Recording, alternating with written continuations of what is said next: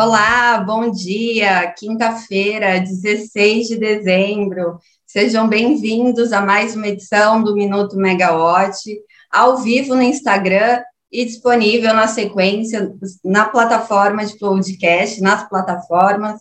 Eu sou a Natália Bezutti, jornalista da Megawatt, e vamos falar sobre esse fim de ano agitado no setor elétrico. Ontem a gente teve a conclusão é, no Senado, pelo menos, do marco legal da geração distribuída, foi aprovado o PL no plenário do Senado. Ontem também a gente teve a conclusão da reunião de diretoria da ANEL, começou na terça-feira, terminou na quarta, mas hoje, quinta, a gente ainda tem uma extraordinária da ANEL, agora de manhã, às nove. Também foi dia do TCU concluir seus trabalhos é, no ano de 2021 não andou o, o parecer, né, o, a votação do relatório do, da privatização da Eletrobras, mas o processo vai poder continuar. Vou contar mais para vocês aqui, aqui durante um minuto. Vamos começar então pelo PL da GD, passou pelo Senado, né, no plenário ontem. O senador Marcos Rogério acolheu as emendas que dentre elas, né, está o prazo de 18 meses para que a ANEL estabeleça os cálculos de valoração dos custos e benefícios da GD. Também foi acolhido entre as emendas a vedação a usinas que já tenham negociado a venda de energia no mercado livre ou mercado cativo. Vale lembrar que, pelo PL, as unidades consumidoras que se conectarem entre 13 e 18 meses após a aprovação da lei, né, da sanção do presidente Jair Bolsonaro, terão direito a uma transição até 31 de dezembro de 2030. Só que a partir dessa data, elas vão estar sujeitas a todas as regras da ANEL, bem como a compensação dos créditos gerados. Para as unidades consumidoras que se conectarem após os 18 meses da aprovação do projeto de lei, a transição das regras de compensação de créditos junto à ANEL vai terminar em 31 de dezembro de 2028, dois anos a menos. Quando o período de transição terminar, as unidades, as unidades de consumo que se enquadrem na geração distribuídas vão ficar sujeitas às regras, né? Como todas as, as unidades geradoras e consumidoras, e a compensação vai considerar todas as componentes tarifárias não associadas ao custo da energia. Bom, no TCU ontem, logo é, na leitura, né, quando o ministro Haroldo Seraz, Cedras foi começar o, a leitura do seu parecer sobre o processo de privatização da Eletrobras, o ministro Vital do Rego já anunciou que ia pedir vista do processo, porque ele disse que alterações foram feitas na noite de terça, né, com a votação na quarta logo cedo, então que não houve tempo hábil, e segundo Vital do Rego, também não há, é, não, não houve, né, pela, pela, pelo MME, pela EPE, ele citou também a ANEL, ele criticou muito o, o processo de privatização, assim como o relator Haroldo Cedras, Segundo Vital do Rego, não há uma expectativa do quanto isso vai impactar o processo de privatização nas tarifas de energia dos consumidores. O, o ministro, né, relatora Haroldo Cedras, declarou que o processo da Eletrobras não está maduro o suficiente, que ele não vê isso nos processos de privatização em andamento no Brasil, como ele acompanhou muitos na Alemanha, e que é, ele né, foi dado andamento ao processo de desestatização da Eletrobras, no entanto, a votação fica para 2022.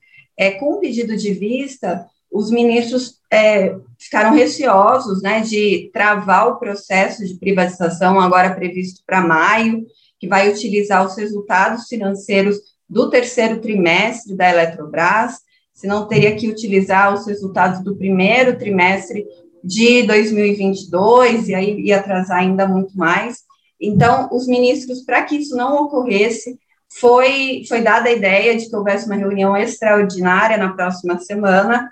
No entanto, é o período de recesso do, do Tribunal de Contas da União. E para que não houvesse nenhum questionamento judicial sobre uma decisão tomada durante o recesso, o, os ministros então decidiram por retomar, mas estabelecendo uma medida cautelar e pedindo posicionamento do Ministério de Minas e Energia sobre os questionamentos levantados.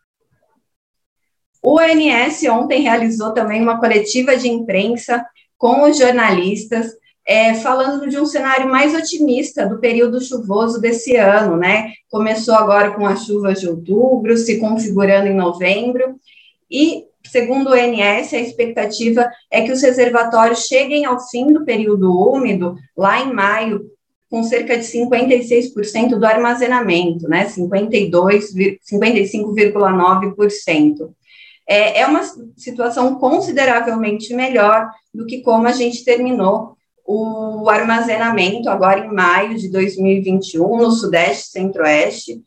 É só lembrando, esses dados são sobre Sudeste Centro-Oeste. E a gente terminou maio desse ano com 32,1% de armazenamento. Então, uma boa melhora. O, o diretor-geral do ONS foi muito questionado sobre racionamento, se a gente está livre no próximo ano de um apagão, e o que ele disse foi que a gente está com um período chuvoso mais otimista, a gente está com precipitações melhores, né, chovendo no lugar certo, e que as medidas tomadas pelo governo esse ano, né, para ajudar durante a escassez hídrica, nos dão uma segurança melhor para o próximo ano, pelo, pelo menos deix, nos deixam preparados, né, deixam o setor elétrico preparado para um, uma eventual crise de energia, né, é, lembrando que não é só é, problemas referentes às chuvas, à precipitação, também tem questões inerentes à geração de energia e suas diversas fontes. Agora, a ANEL começa uma reunião extraordinária, então, três dias de reunião é, consecutivas aí da ANEL. Hoje ela delibera sobre estabelecimento da tarifa de repasse de potência contratada de Itaipu para o ano de 2022 e também homologa as tarifas de energia e uso do sistema de distribuição da SEA, que são referentes ao seu reajuste tarifário anual deste ano. A ANEL postergou né, essa decisão, também teve uma reunião extraordinária para deliberar sobre as tarifas, mas que a ANEL resolveu postergar, porque já estava para sair a MP do empréstimo né, do setor elétrico, que deve ter impacto nas tarifas. Então, por conta disso, a ANEL postergou e hoje ela volta em reunião extraordinária para deliberar sobre o assunto. A semana está bem movimentada, né? muitas deliberações pela ANEL, deliberação no TCU, anúncio do ONS, né, dessa vez mais otimista, mas amanhã também a gente vai ter uma agenda cheia, tem o leilão, né, pela ANP, da licitação do, dos volumes de excedentes da seção onerosa de CEP e Atapu, que ao todo 11 empresas estão aptas a participar e deve gerar investimentos da ordem de 11,1 bilhões, e já que a gente está falando de, de óleo e gás, vale a pena conferir também uma matéria que o colega Rodrigo Polito subiu agora cedo na plataforma, né? Publicou, subir é o jargão do jornalismo, publicou agora de manhã na Megawatt, falando com o xará dele, o Rodrigo Novaes, da PSR, sobre o que afetou os preços do gás natural nesse ano. Então, eles trazem, é, na entrevista, o Rodrigo Novas, da PSR, traz é, a questão do suprimento, né, no caso da Índia e da China, do carvão mineral, houve problema nesse abastecimento de carvão e, por isso, houve uma maior demanda de gás natural. Já na Europa, a questão foi mais quanto à falta do gás, foi uma questão de suprimento realmente do gás, então, tem os detalhes, abarcando aí também outros países, vale a pena conferir. Amanhã também é dia de leilão de transmissão, o segundo leilão de transmissão de 2021. Vão ser é, licitados, né, 902 quilômetros de linha de transmissão para acrescentar o sistema interligado nacional. A matéria vai para a Spotify também. Qual delas, Fabiana? A do a do gás? Essa eu fiquei em dúvida. Depois me fala aqui que a gente já te responde. É, o segundo leilão de transmissão, então, amanhã, 902 quilômetros vão ser licitados, é, e também 750 megavolts amperes é, MVA para o sistema. É, os empreendimentos estão localizados em cinco estados: Amapá, Bahia, Minas Gerais, Paraíba e São Paulo. Amanhã o Polito tra traz mais detalhes para vocês sobre é, os dois leilões que estão marcados para amanhã. É, Fabiana, não, essa matéria sobre o gás natural está só na plataforma, essa não sobe para o Spotify.